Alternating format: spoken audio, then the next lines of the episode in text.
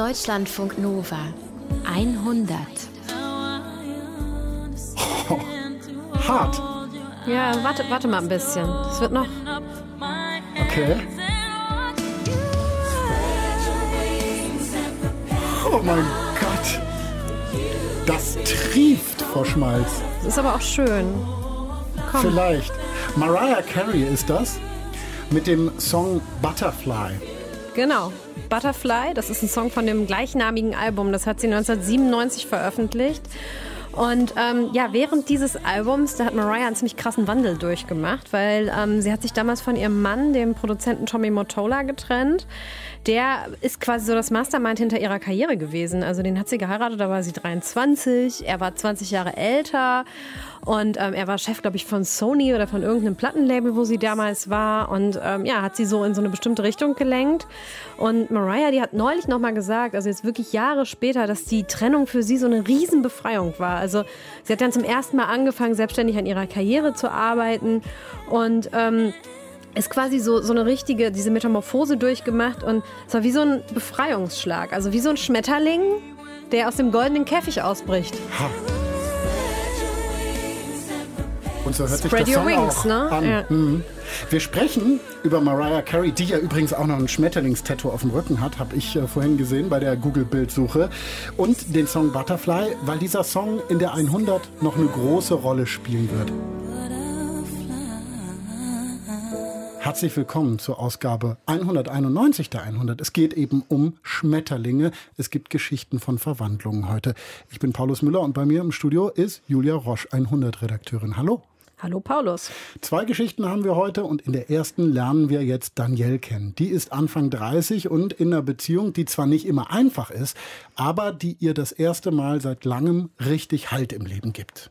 It's instant like family, like it's instant home and you know, suddenly her brother and nieces are, you know, my nieces and, and her family welcomes me and I'm practically living with her and and for two years while it wasn't perfect or two and a half years, it was uh it it was great.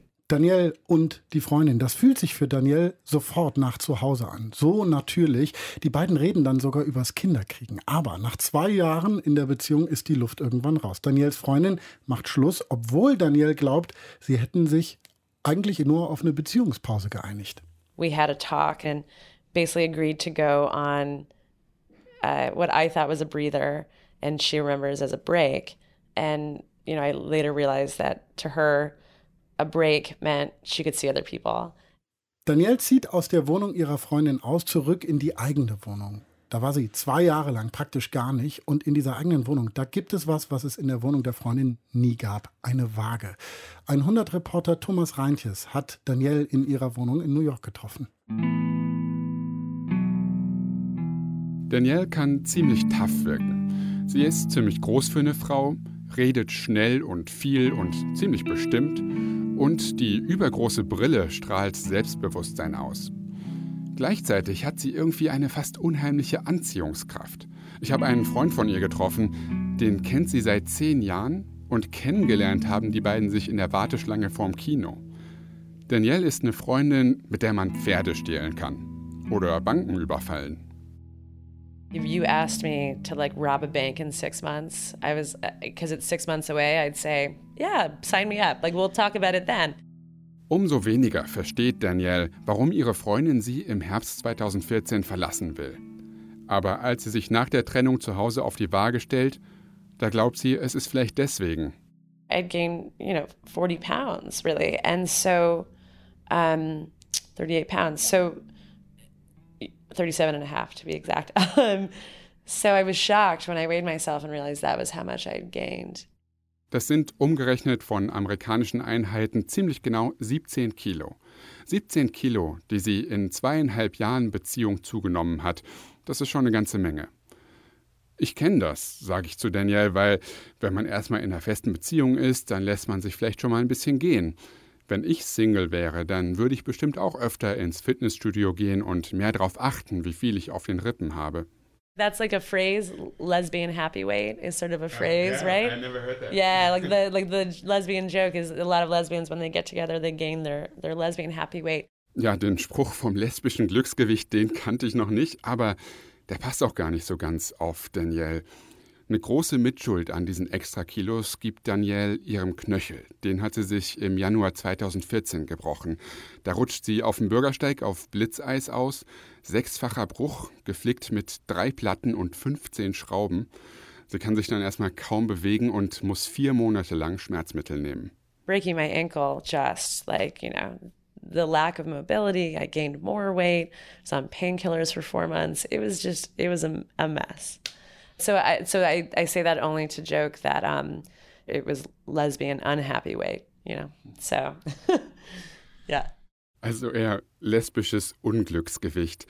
Ähm, aber unglücklich war sie auch vor der Beziehung schon, weil sie eine schwierige Zeit in ihrem Leben hatte und die Beziehung, die hat ihr dann richtig Halt gegeben. Ihre Freundin, die war eine von vielleicht drei Leuten, bei denen Danielle ganz sie selbst sein konnte. Ja, und mit der Trennung dann nach zweieinhalb Jahren bricht deswegen für sie so richtig eine Welt zusammen. Dass ihre Freundin sie dann auch noch für eine andere Frau verlässt, die auch noch 20 Jahre älter ist als Danielle, das kommt noch oben drauf.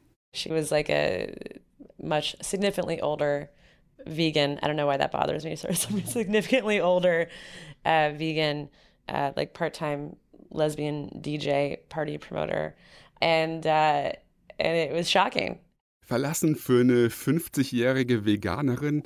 Was ist da schiefgelaufen, fragt sich Danielle. Und irgendwie ist ihr aber auch klar, dass sie nicht die einfachste Partnerin war.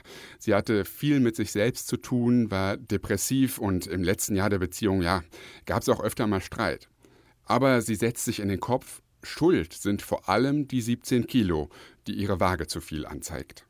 I became sort of obsessed with losing that weight and finding a way to like make her jealous or make her regret her decision or like live my best life or renew myself in some way that would um, either get her back or prove that I had won and that she had lost in some way. Sie will es ihrer Ex zeigen. Sie ist richtig besessen von dem Gedanken, genau die 17 Kilo abzunehmen Und dann entwickelt sie auch noch den Plan, wie sie ihrer Freundin ihren Erfolg so richtig unter die Nase reiben wird.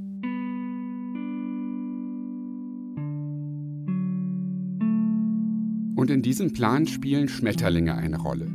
Danielle sagt, sie weiß nicht mehr genau wann und wo, aber sie stößt auf eine Art Schmetterlingsbausatz. Kinder können damit Raupen züchten und dann zugucken, wie sie sich in Schmetterlinge verwandeln. I think I was at like maybe a toy store and I, and I see a butterfly kit for kids. It's teaching you about, you know, circle of life, transformation. And that's when the idea is born. Sie kauft dieses Butterfly Kit und dann entsteht die Idee. Die 17 Kilo will sie wie einen Kokon abwerfen, das mit einer Party feiern und dabei die gezüchteten Schmetterlinge freilassen. I suddenly hatched the plan that I would lose exactly the amount of weight that I had gained in that relationship, shed it like a, a cocoon, um, and then once I did that, invite everyone to see it and release the butterflies that I had grown to like symbolize that I've taken this sort of next step with my body and with my life and and you know even in the viewpoint of getting back together with with my girlfriend um, there were changes that would have had to be made And I kind of just became obsessed with this idea. Danielle will nicht nur besser aussehen, sondern auch ein besserer Mensch werden. Sie will alte Gewohnheiten ablegen und hinter sich lassen, um ihre Ex zurückzugewinnen und zu sagen, hier, ich habe mich gebessert, ich kann eine bessere Partnerin sein als vorher. Und um das zu feiern, erfindet Danielle eine neue Party. Keine Hochzeitsparty oder Geburtstagsfeier, sondern eine Schmetterlingsparty. Schmetterlinge spielen für Danielle schon seit einigen Jahren eine besondere Rolle, genau genommen seit Mai 2010. Zu der Zeit ist sie 28 und lebt mit ihrer Mutter in einer Wohnung mitten in Manhattan. Sie pflegt ihre Mutter. Die ist nämlich dabei, den Kampf gegen ihren Krebs zu verlieren. Sie hat sogar aufgehört, sich untersuchen zu lassen, und der Tod, der kommt deswegen zwar nicht ganz unerwartet, aber als er kommt, ist es trotzdem ein großer Schock für Danielle. Sie beerdigen die Mutter und danach folgen Danielle und ihre Schwester Jennifer den jüdischen Traditionen der mütterlichen Seite ihrer Familie. Sie sitzen Shiva. Das heißt, sie verlassen eine Woche lang die Wohnung nicht. Sitting Shiva is a chance for people to come by and visit you while you're mourning. You cover all the mirrors so you don't look at yourself because you shouldn't care about vanity when you're mourning. And um, you're supposed to sit low on the ground so that it's communicated to everyone how you know how kind of close to to to you know death you sort of feel and how how down you are. Normalerweise hängt man die Spiegel ab und man sitzt niedrig, nah am Boden. Naja, Danielle und ihre Schwester, die machen das nicht wirklich. Aber was sie machen, sie sitzen in der Wohnung ihrer Mutter und versuchen, die Trauer irgendwie zu bekämpfen. Und dafür betrinken sie sich, um einfach irgendwie durch den Tag zu kommen. The drinking part was literally just trying to get through each day and hoping something the next day would make me feel better. And so it is, I mean, it, it, it is, it was sort of a moment to reflect. It was also not knowing what to do or like what next step to take. Sie machen das sieben Tage lang und dann verlassen sie zum ersten Mal die Wohnung und machen einen Spaziergang. Das gehört auch zur Tradition. Damit zeigen Juden, dass es jetzt weitergehen muss.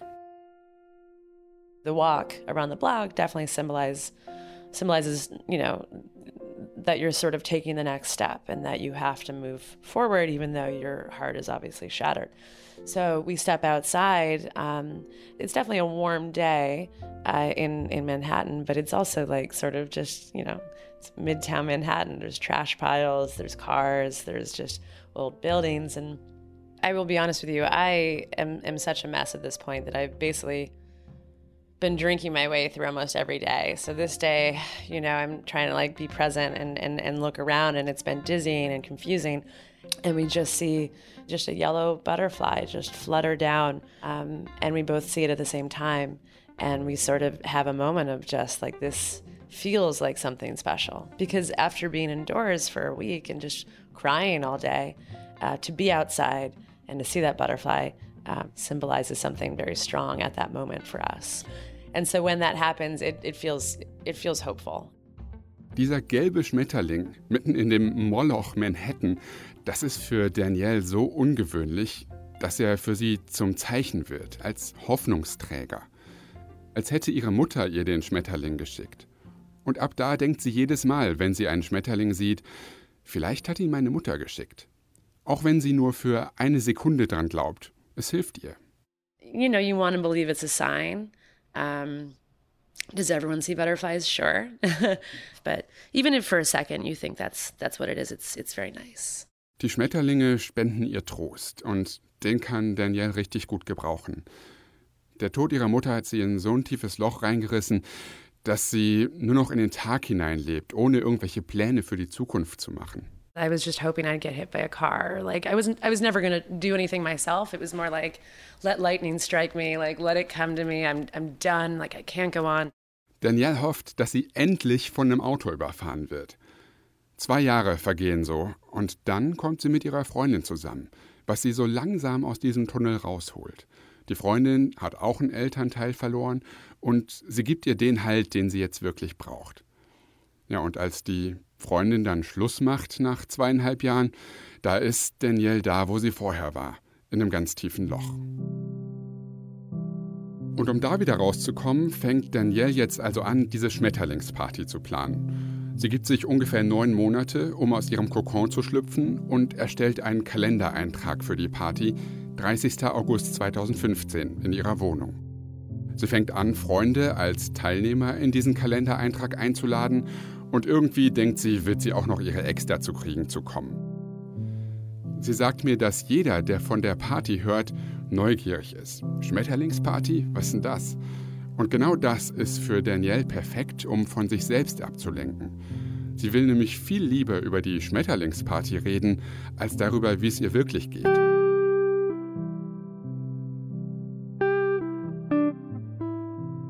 Everyone's asking me like how are you? Like how are you holding up? And instead of saying like i'm a i'm a mess and i'm crying myself to sleep it, i can say listen i am hyper focused i'm going to lose all this weight. I'm going to reveal my new body. And it just like i think it's just a way to like not feel like people have to like put up with like my sadness. It's, it's a way to be like let's have a laugh. And that's just always who i've tended to be you know Um bei den Schmetterlingen zu bleiben, Was sie macht, ist, sie verkriecht sich in ihrem Kokon.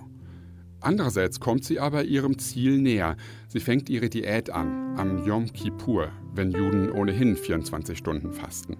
I started really the diet. It was the first night of, of uh, Yom Kippur.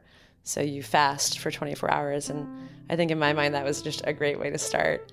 And I took a month off of drinking, and the weight loss started to happen. And that was really encouraging. So I lost a lot of weight, which was awesome. Fast sechs Kilo sind ziemlich schnell runter und Danielle hat ihr Ziel klar vor Augen. Ihrer Ex-Freundin zeigen, was sie verpasst und sie so zurückgewinnen.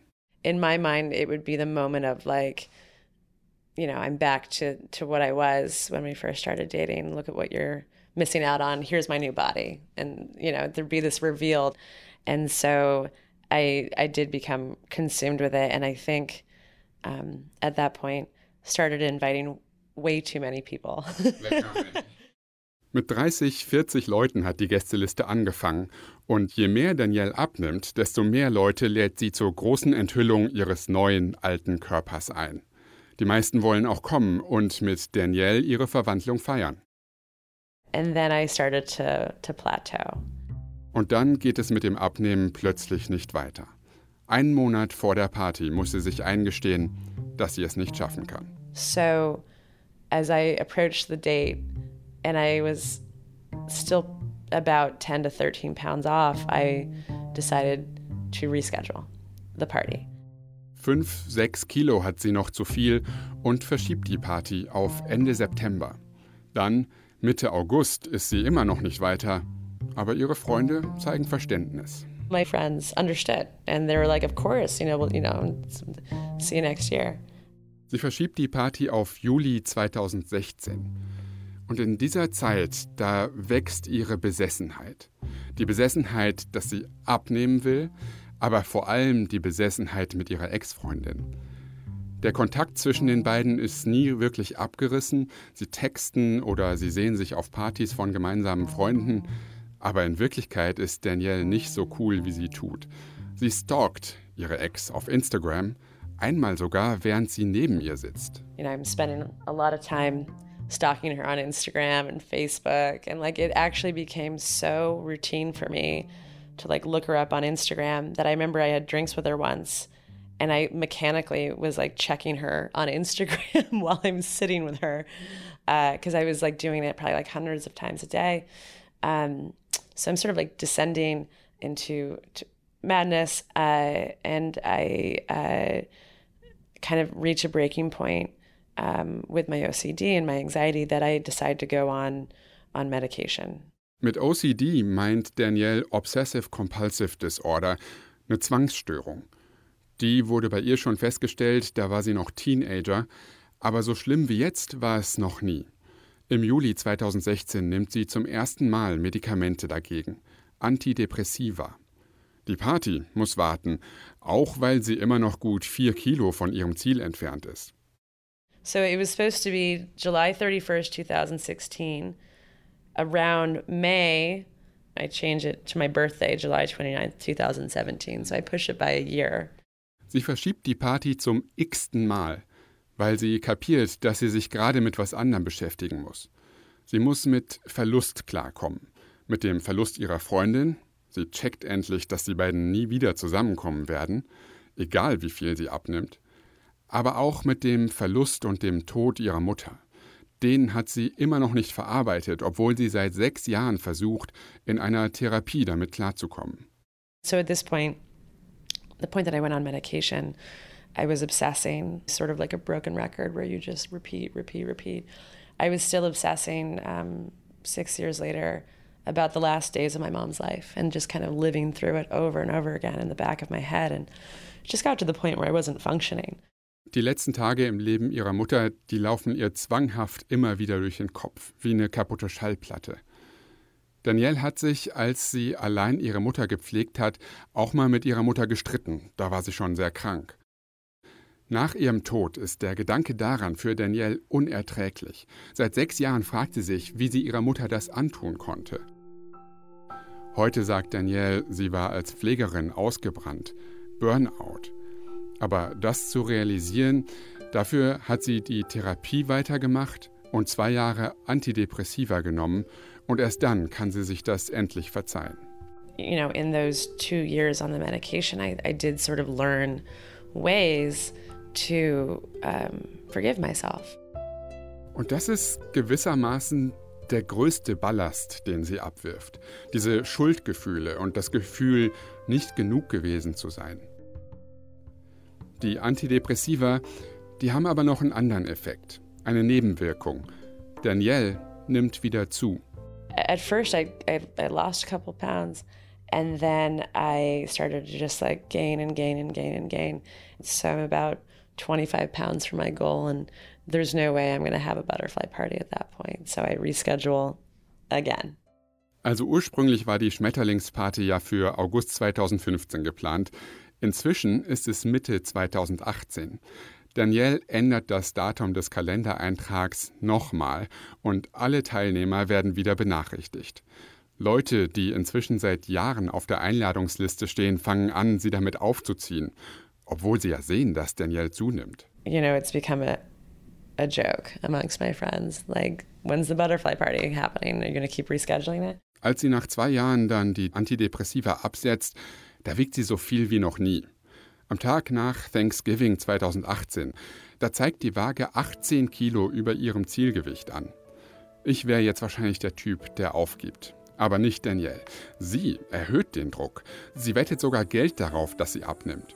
Und im Januar als jeder Neujahrsvorsätze hat und viele Leute abnehmen wollen, da wird sie eingeladen, in der New York Times eine Kolumne zu schreiben über die Schmetterlingsparty. Die Party, schreibt sie in dem Artikel, wird auf jeden Fall am 15. Juni 2019 stattfinden. I write it saying like, you know, this is the final date in the calendar. June 15th. I'm not going to reschedule it. I'm not going to cancel it. I'm going to have this party no matter what weight I am.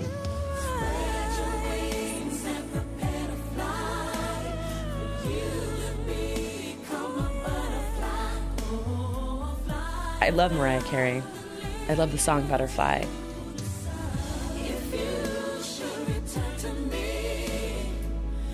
Danielle hat so lange über diese Schmetterlingsparty nachgedacht und über sie geredet, dass sie in ihrem Kopf immer größer geworden ist, fast so ein bisschen zwanghaft.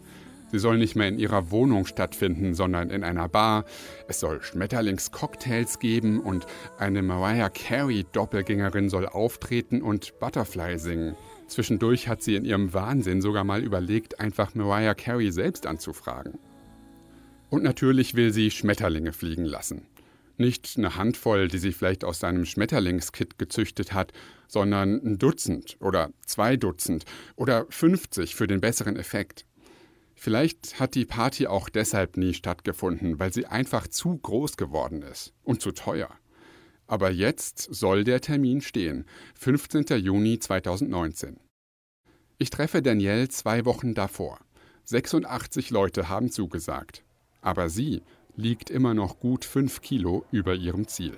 I'm 149 pounds, so I'm 12 pounds from the goal. I'm not to make it. Trotzdem findet die Party selbstverständlich statt. Danielle hat die ganze Bar über und über mit Schmetterlingen dekoriert. Auf der Karte stehen drei Cocktails, die Raupe, die Puppe und der Schmetterling. Und Danielle hat sich einen grünen Umhang besorgt. Das ist ihr Kokon, der ihren Körper verhüllt, als sie die Gäste begrüßt. Aber es geht auch gar nicht mehr nur um ihren Körper. Als wir zusammensitzen, erklärt Danielle mir, dass die Bedeutung der Schmetterlingsparty mittlerweile eine ganz andere ist. I think what the party now means to me is um, reminding myself of all the people who care about me and all the things that I do have instead of feeling back to this sort of emptiness, loneliness of like, I just want to disappear. Uh, and my sister's coming and my friends are coming. And I think what I'm excited about is to see this room filled with just everyone I've sort of collected in my life over the years. Es soll nicht um Verlust gehen, Gewichtsverlust und den Verlust der Mutter, auch den Verlust der Großmutter, die im Frühjahr gestorben ist, oder natürlich den Verlust der Freundin. Stattdessen soll es um das gehen, was sie immer noch hat. So sagt sie es auch, als sie bei der Party auf die Bühne geht, eine Rede hält und dann ihren grünen Kokon abwirft und ihren Körper enthüllt. And so what I want to do is just shed this damn thing. Um, I have, I'm going take this off. The reveal's not great, so why don't we all just turn around? Grab some champagne. This is a, it's a party for me, um, but it's a party about all of you. Uh, and it's a party about all of you watching me shed this. So let's do. Danielle ist geschlüpft und steht in einem rosa-weißen Kleid mit Blumendruck auf der Bühne. Ihr Plan war, einen großen Enthüllungsmoment zu schaffen, in dem alle staunen, wie viel sie abgenommen hat. Aber in dem Moment ist es vollkommen egal, wie dünn sie ist. Es geht darum, dass Danielle da ist und das Leben bejaht und positiv in die Zukunft als Schmetterling schaut. Alle stoßen an und dann gehen wir nach draußen, um die Schmetterlinge freizulassen. Wenn sie leben. Danielle hat Distelfalter in Florida bestellt. Das sind diese Schmetterlinge, die, wenn sie irgendwo sitzen mit zusammengeklappten Flügeln, fast so braun-grau aussehen wie eine Motte. Aber wenn sie die Flügel öffnen, leuchten sie orange mit schwarzen und weißen Tupfen. Naja, jedenfalls waren sie beim Transport von Florida nach New York mit eiskalt gestellt. Aber der Kurierdienst hatte zwei Stunden Verspätung und jetzt hat Danielle Angst, dass sie alle tot sind und ihre Freundin Amanda, eine Tierschützerin, ihr den Hals umdreht.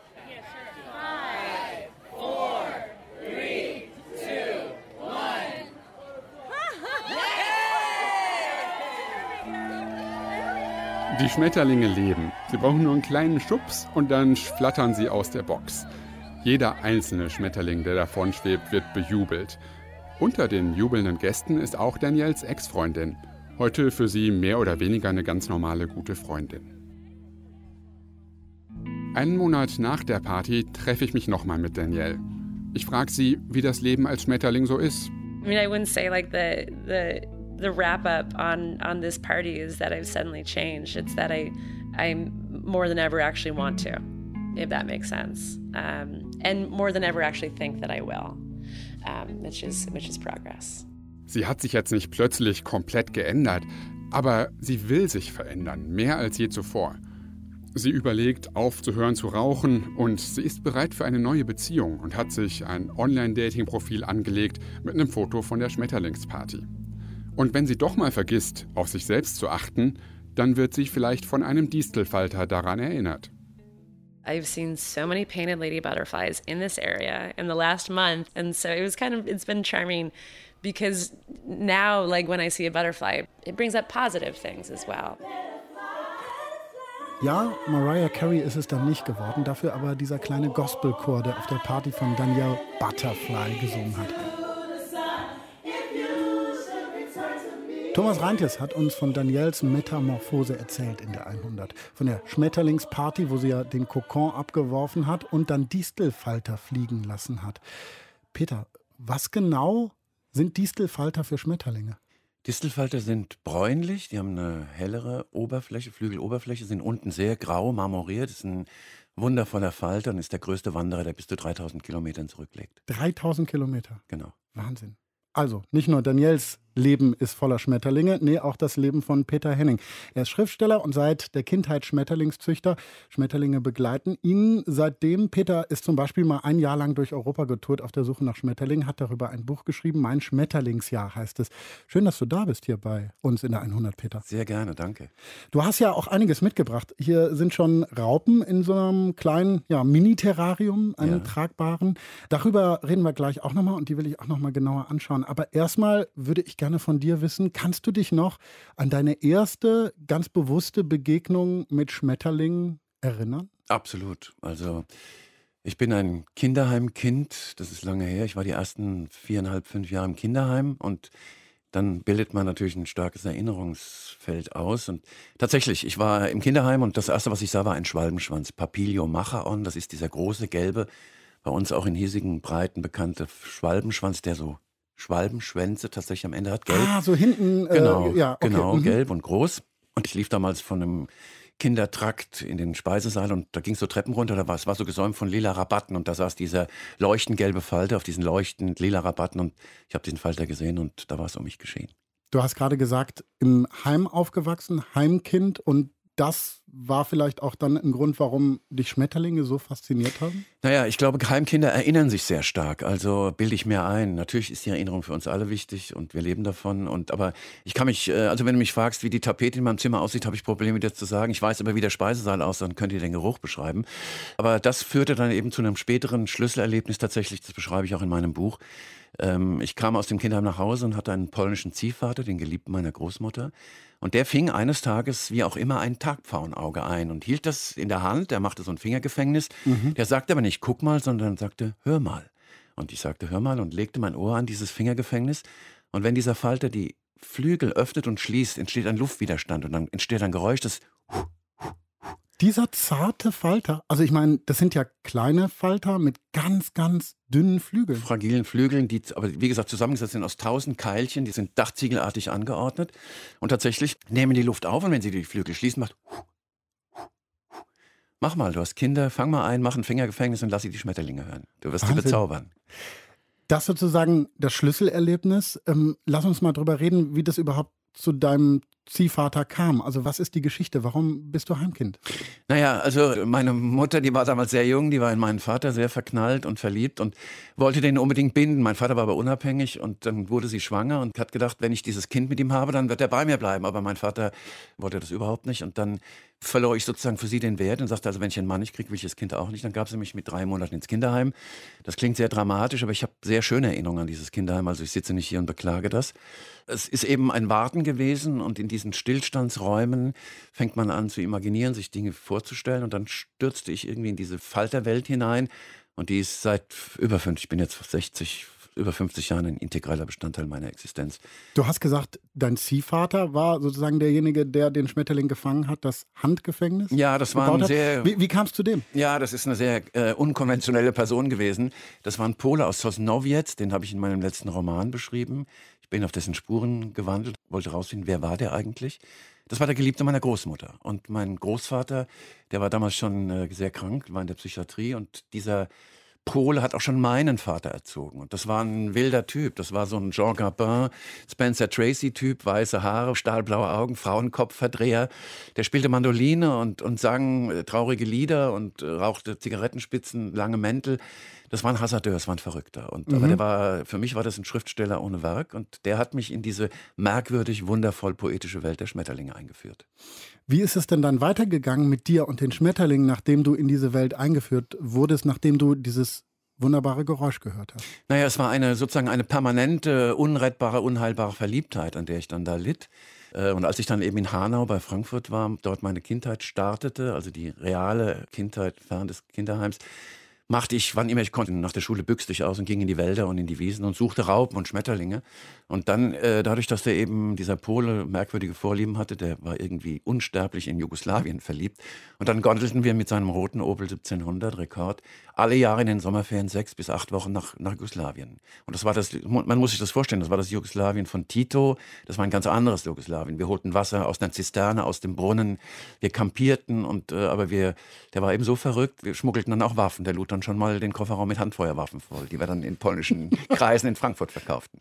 Das ist ja ganz interessant, weil du ja positiv von dem Mann erzählst, der aber allerhand Mist gebaut hat, offenbar, und dich ja als Kind auch irgendwie in Gefahr gebracht hat. Ja, ne? er hat mich oft in Gefahr gebracht. Also er war ein wahnsinniger Rennfahrer und hat es sehr gerne und mit Vorliebe, wenn wir hinten noch einen Faltwohnwagen hinten dran hatten und ein Boot auf dem Dach, dann wartete er immer, bis Kurven waren, die völlig unübersichtlich waren. Dann setzte er den Blinker und scherte aus und dachte, jetzt muss ich mal überholen. Und wir starben oh tausend Tode.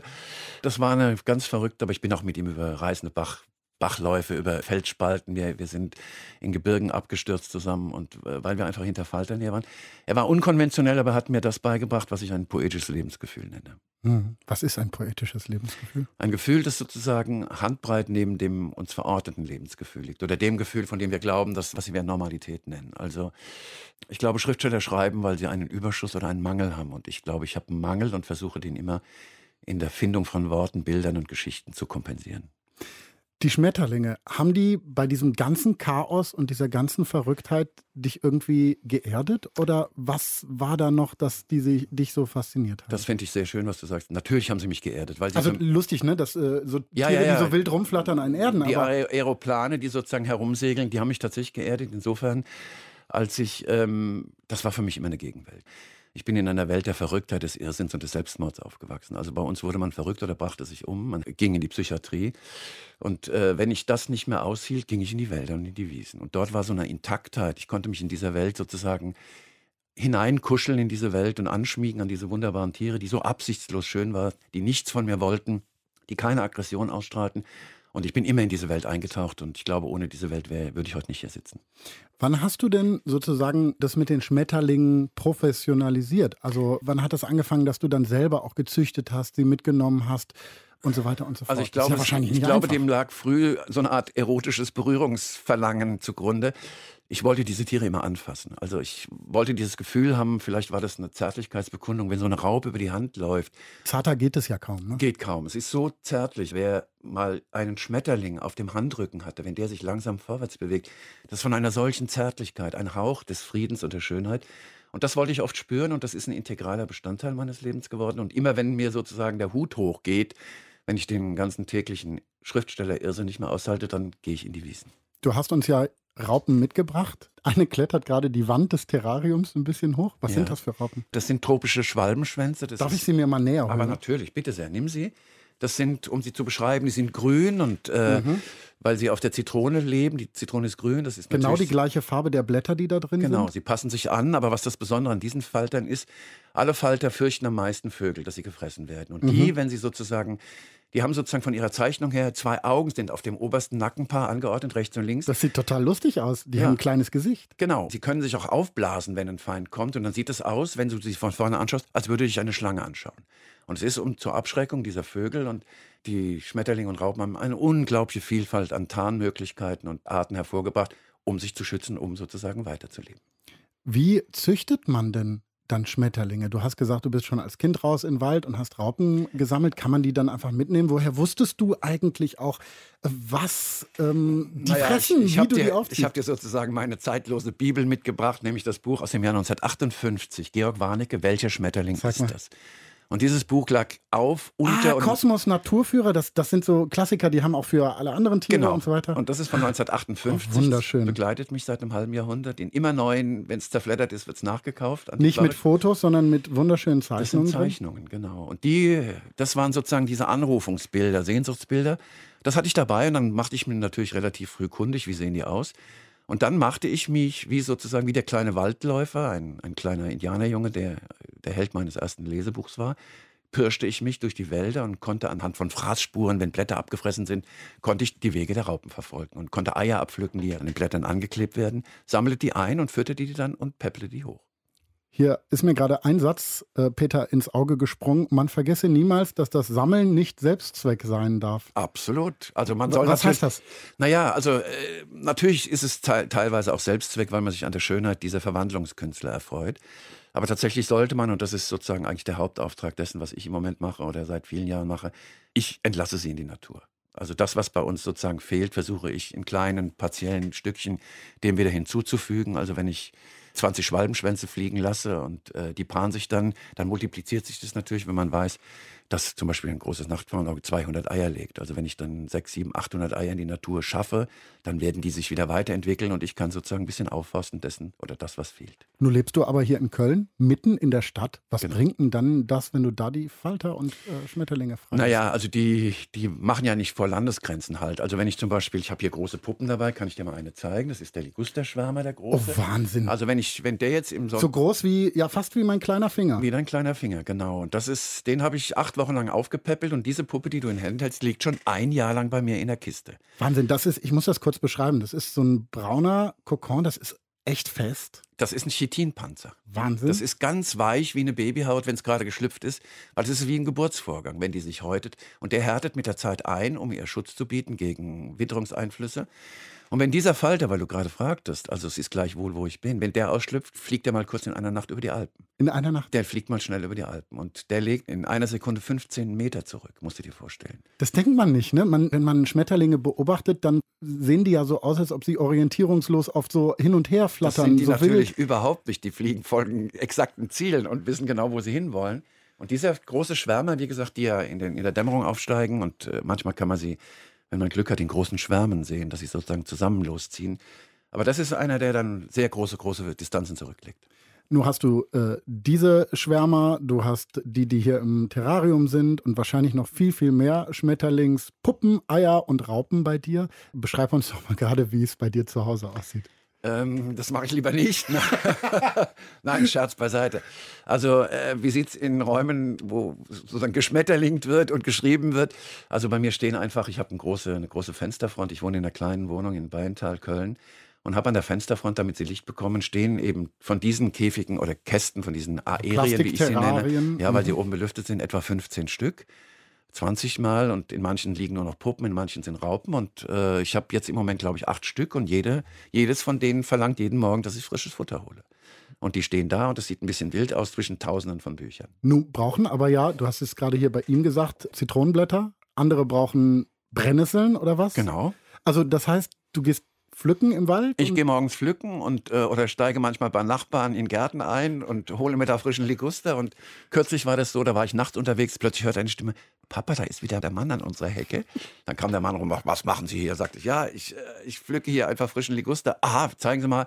Ich bin am nächsten Morgen hin und habe ihm die riesen fingerlangen Raupen gesagt, Sie können Wer, wer, welcher Falter frisst denn Das ist der Liguster? Ligusterschwärmer Ah, da- beispielsweise, den mhm. du gerade in der Ah, Hand das, hattest. das ist der. Der Okay, frisst ja, ja. frischen Mhm. Liguster, aber eben zum Beispiel auch der große Totenkopfschwärmer, der auf dem Rücken einen Totenkopf hat und im Schweigen der Lämmer. Der, Ach, das ist der, der auch äh, Honig, ist das der? genau, das ist der. Der in die ist, Bienenstätte Das ist ein reingeht? frecher Kerl, der parfümiert sich mit dem Geruch der Bienen und dringt dann ein, wird nicht gestört. Weil, weil, weil sie denken, er gehört zu ihnen, obwohl Genau, er ganz klaut. anders aussieht, weil sie nur auf äh, Pheromone reagieren. Richtig, Ne? und der klaut denen den Honig. Das Wahnsinn. ist ein Dieb.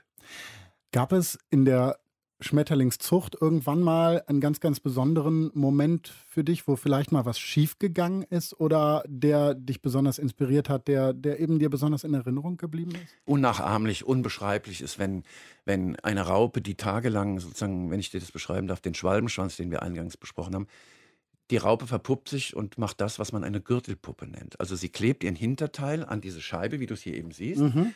Und dann spinnt sie wie einen Sicherheitsgurt um sich. Sie klebt den links fest, spinnt den um sich rum und lässt Mhm. sich in diesen Gurt rückwärts fallen. Dann lenkt sie da drin und das nennt man eine Gürtelpuppe.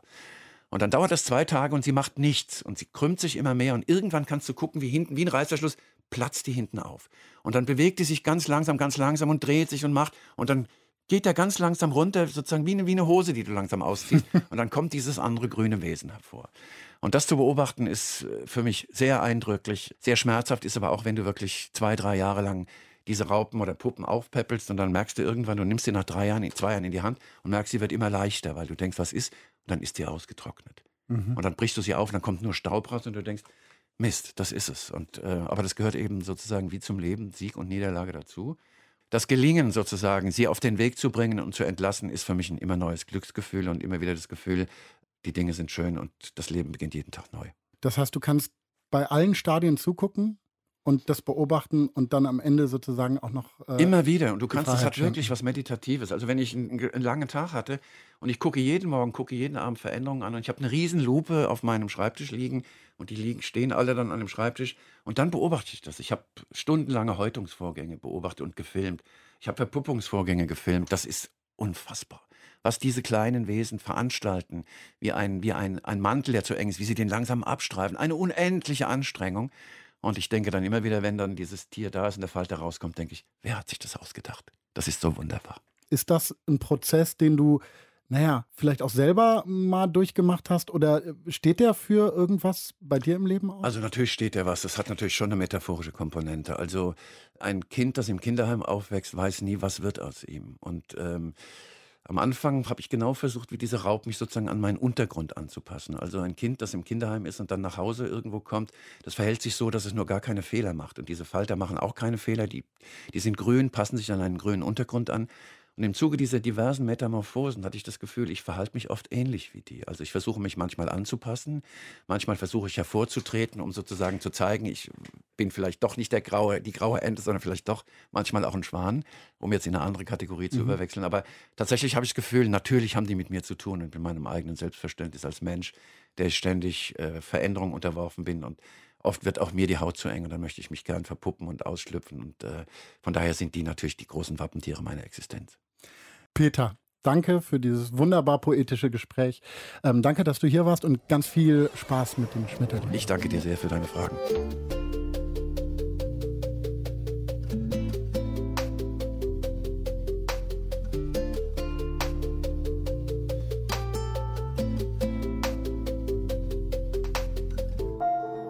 Julia, wir haben jetzt schon zweimal in dieser 100 gehört, was für eine Faszination Schmetterlinge auf Menschen ausüben können, weil sie ja so klein und anmutig sind und weil sie sowas Schönes sind, was einfach aus einem Ei dann in der Raupe dann in so einen Schmetterling sich entwickelt.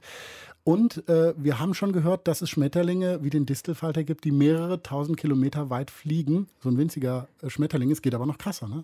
Ja, es gibt noch andere äh, Schmetterlinge, die richtig weit fliegen. Also das sind dann sogenannte Wanderfalter, heißen die tatsächlich. Und ähm, da gibt es eine Art, den Monarchfalter. Den gibt es nur in Nord- und in Südamerika. Und die machen jedes Jahr was total Faszinierendes. Da gibt es so ein Video. Da können wir mal reinschauen und vor allem reinhören.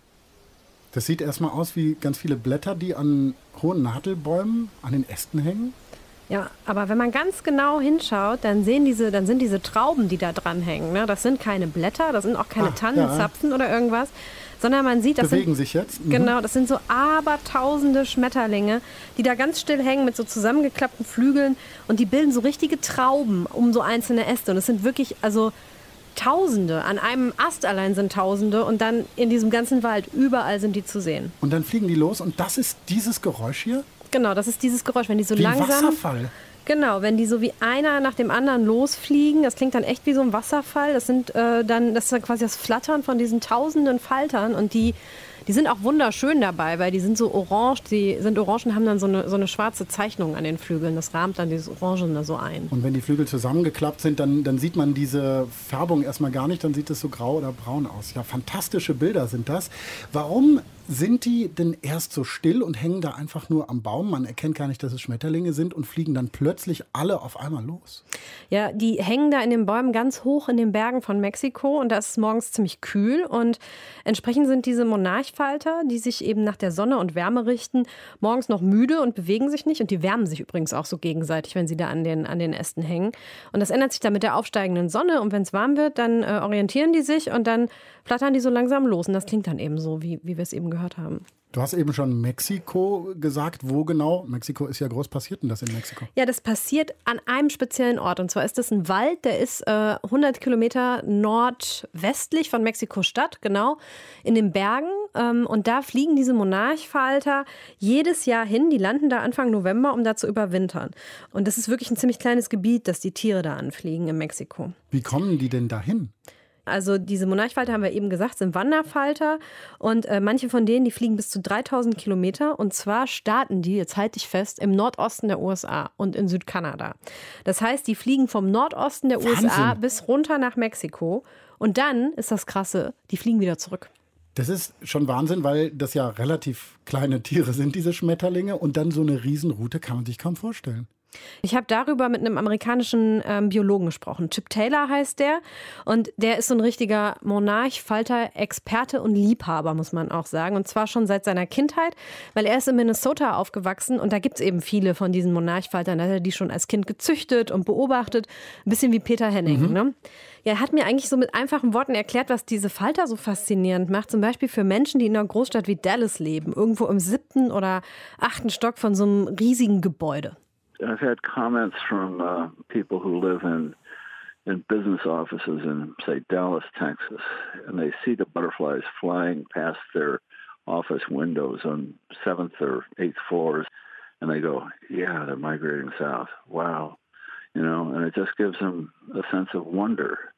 you know, how this can all be taking place.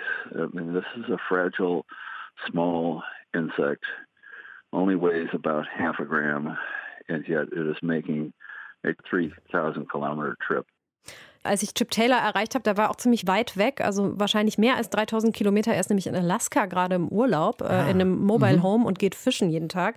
Deswegen ist die Audioqualität ein bisschen schlecht. Aber er sagt eben, das Faszinierende daran ist, das sind winzige Insekten. Die wiegen gerade mal ein halbes Gramm und die fliegen 3000 Kilometer Richtung Süden. Und dann fliegen die halt wieder zurück und zwar in mehreren Generationen. Und jede Generation weiß, wo sie hinfliegen muss. Das ist ja kaum vorstellbar, dass das dann über Generationen hinweg diese Schmetterlinge machen können. Ja, vor allem, dass die eine Generation was weiß, also was ihr ja niemand gesagt hat. Aber ja. gut, das mit den Generationen funktioniert so. Fangen wir mal im Norden an. In den USA, in Südkanada, da schlüpft jedes Jahr eine Monarchfalter Supergeneration. Das ist die Supervariante vom Monarchfalter. Die sind ziemlich groß, größer als normale Monarchfalter, leben länger und sind nicht so anfällig. Und das sind die, die eben dann diese 3000 Kilometer nach Mexiko fliegen. Irgendwann nach dem Schlüpfen, wenn die Futterreserven aufgebraucht sind, dann flattern die Richtung Mexiko, kommen da Anfang November an, um, um zu überwintern. Und die hängen dann da in den Bäumen, überwintern. Und dann legen die echt erst im Frühjahr los. Und zwar so richtig. Dann pflanzen die sich fort. Und also da geben die auch echt alles. Ne? Mhm. Und dann fliegen eben diese Supergenerations-Monarchfalter, immer noch die vom letzten Jahr. Ja. Die fliegen dann wieder zurück in die USA. Und auf dem Weg dahin, dann in den, im Süden der USA, in Texas zum Beispiel, legen die Weibchen ihre Eier. Ja? Und dann sterben die. Okay. Und aus diesen Eiern schlüpfen dann eben neue Monarchfalter, kleinere Monarchfalter. Keine super äh, Monarchfalter? Eben nicht, genau, nicht ja. die super Monarchfalter. Und ähm, die fliegen dann wieder ein Stück weiter, so um die 400, 500 Kilometer, legen, legen Eier, Eier, sterben und dann schlüpfen wieder neue. Und so geht das, bis sie dann in dritter oder vierter oder fünfter Generation irgendwann wieder den Nordosten der USA erreichen. Abgefahren. Und dann, dann legen sozusagen diese kleineren Falter immer wieder ihre Eier, damit dann später ganz oben im Nordosten der USA dann die nächste Supergeneration gelegt werden kann, oder wie? Genau. Und äh, das letzte Weibchen sozusagen, was dann zurück in den, in, zum Ausgangspunkt fliegt, das legt dann eben wieder ein Ei mit der Supergeneration und dann geht die ganze Sache wieder von vorne los. Ne? Das Ei äh, entwickelt sich zur Raupe, die frisst und frisst und frisst, verpuppt sich, ja. steigt aus ihrer Puppe raus und, und äh, flattert dann ist los. Ist dann wieder Superfalter.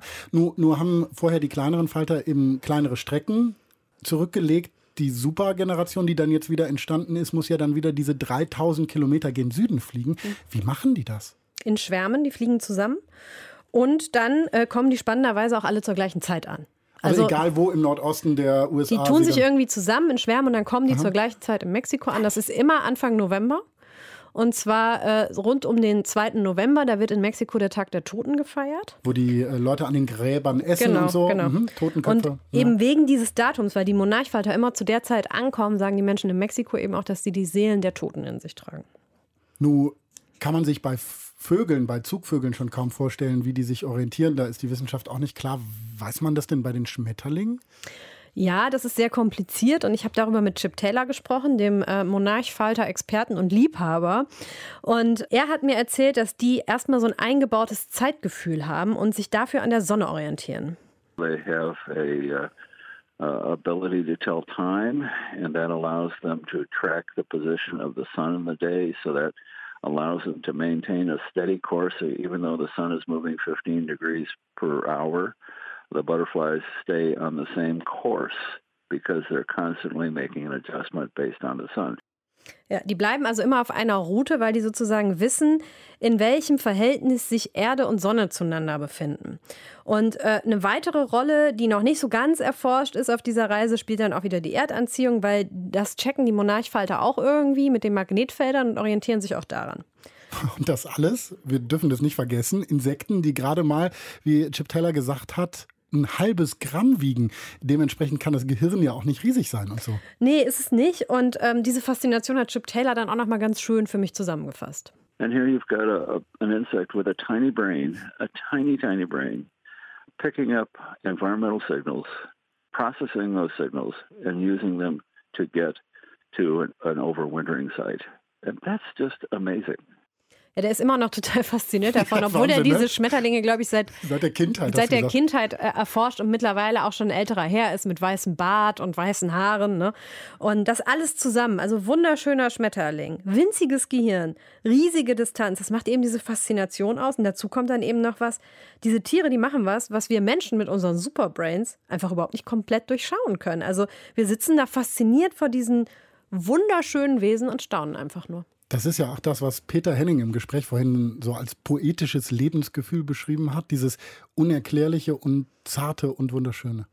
Ja, das ist auch genau das, was letztlich Danielle in der, in der Geschichte aus Manhattan, die wir vorhin gehört haben, so viel Trost spendet. Ne? Wenn sie so einen Distelfalter sieht und einfach nur in diesem Moment ist, den Falter wahrnimmt, dessen, dessen Zartheit und, und dann denkt sie gar nicht mehr über ihr eigenes Gewicht nach, über ihre Mutter und über diese ganzen Verluste, die sie erlebt hat, sondern sie genießt halt diesen Moment der, der reinen Schönheit eigentlich. Ne? Ist im Prinzip ein Plädoyer für mehr Schmetterlinge in unser aller Leben. Genau das ist das, was ich eigentlich im echten und im übertragenen Sinne die ganze Zeit gedacht habe, als wir dieses Podcast hier vorbereitet haben. Einfach mehr. Ich will mehr Schmetterlinge. Ich will mehr davon sehen und ähm, Das Problem ist aber, es werden weniger, ne? es werden eher weniger auch bei den Monarchfaltern. Also diese Population der Monarchfalter in den USA ist jetzt nicht bedroht oder so, aber schon äh, deutlich zurückgegangen, hat mir Chip Taylor erzählt. Und er sagt auch, wir werden nie wieder auf den Stand kommen, den wir vielleicht noch vor 20 oder 30 Jahren hatten. Darum hat er jetzt in den USA ein Projekt gestartet, wo er quasi Menschen überall dazu aufruft, die Wirtspflanzen dieser Monarchfalter zu äh, pflanzen. Das ist sogenanntes Milkweed, also Seidenpflanzen. Da, da setzen die ihre Eier dran und dann ernähren sich die Raupen davon. Einfach damit die Tiere überhaupt äh, Angriffsfläche haben, wo sie hingehen können. Und deswegen können wir letztlich ja auch was tun. Wir müssen vielleicht keine Seidenpflanzen pflanzen wie in den USA, weil Monarchfalter gibt es hier nicht. Aber wir Aber können andere. Brennnesseln Genau. zum Beispiel. Sowieso unsere Wiese vielleicht nicht komplett mähen, ein bisschen was stehen lassen. als Wirtspflanzen für irgendwelche Genau. schönen, bunten Flatterwesen. Wunderbar. Danke, Julia. Und danke auch an Thomas Reintjes, der Danielle in New York getroffen hat, an Peter Henning für das Gespräch, an Susan Basakaya, sie hat die Ausgabe ins Netz gebracht, Uwe Bräunig, Nastja Nürnberg und Julian Hilgert haben diese Ausgabe technisch betreut. Danke euch fürs Zuhören. Ihr wisst ja, wenn irgendwas ist, erreicht ihr uns per Mail, mail at deutschlandfunknova.de. Irgendwas könnten Fragen sein, Kritik, Anregung, vielleicht sogar Lob. Alles bitte an mail.deutschlandfunknova.de. Die 100 verpuppt sich jetzt übrigens über den Sommer für ein paar Wochen. Die nächste frische 100 schlüpft dann im September wieder aus dem Kokon. Habt eine schöne Zeit bis dahin ne, und denkt dran, tut den Schmetterlingen was Gutes, damit sie euch schön bunt umflattern. Ich bin Paulus Müller und das war 100. Es war so ein bisschen auch wie eine Hochzeitsfeier. Ne? Es gab halt keine Hochzeitstorte, sondern eine Schmetterlingstorte. Und da hat Danielle ein Bild von sich selber draufdrucken lassen, wo sie ihr Höchstgewicht hatte. Und da hängt sie so auf der Couch und ähm, dann hat sie das richtig genossen, während der Party äh, in diesen dicken Bauch äh, reinzugehen und den zu essen. Ich finde, das zeigt auch so ein bisschen ihre Selbstironie bei der ganzen Sache und dass sie auch das absichtlich so total over the top gemacht hat. Aber bei den Leuten ist das alles ganz gut angekommen und die Bar, in der sie diese Party gefeiert hat, die hat gesagt, sie schreiben das jetzt auf ihre Homepage, dass sie jetzt auch Schmetterlingspartys veranstalten. Also vielleicht wird es auch zum Trend. Ja, ich bin ein Gefangener meiner Leidenschaft. Also wenn andere in die Ferien und in den Urlaub fahren, dann sitze ich zu Hause und starre auf Gläser. Nein, im Ernst. Also wenn ich tatsächlich, was nicht oft vorkommt, äh, wegfahre, dann müssen entweder meine Kinder herhalten, ich habe zwei Töchter, 16 und 19, die müssen dann in die Wiesen gehen und Futterpflanzen besorgen. Oder es gibt zwei befreundete Entomologen hier in Köln, mit denen muss ich dann sozusagen meine Urlaubspläne abstimmen, weil wenn die fahren, passe ich auf ihre Tiere auf und fütter die und eben umgekehrt. Aber wie gesagt, ähm, das schrieb schon Peter Rühmkoff, äh, wer sich für seine Leidenschaft nicht ruiniert, aus dem wird eben nichts. Deutschlandfunk Nova 100. Jeden Sonntag um 16 Uhr. Mehr auf deutschlandfunknova.de.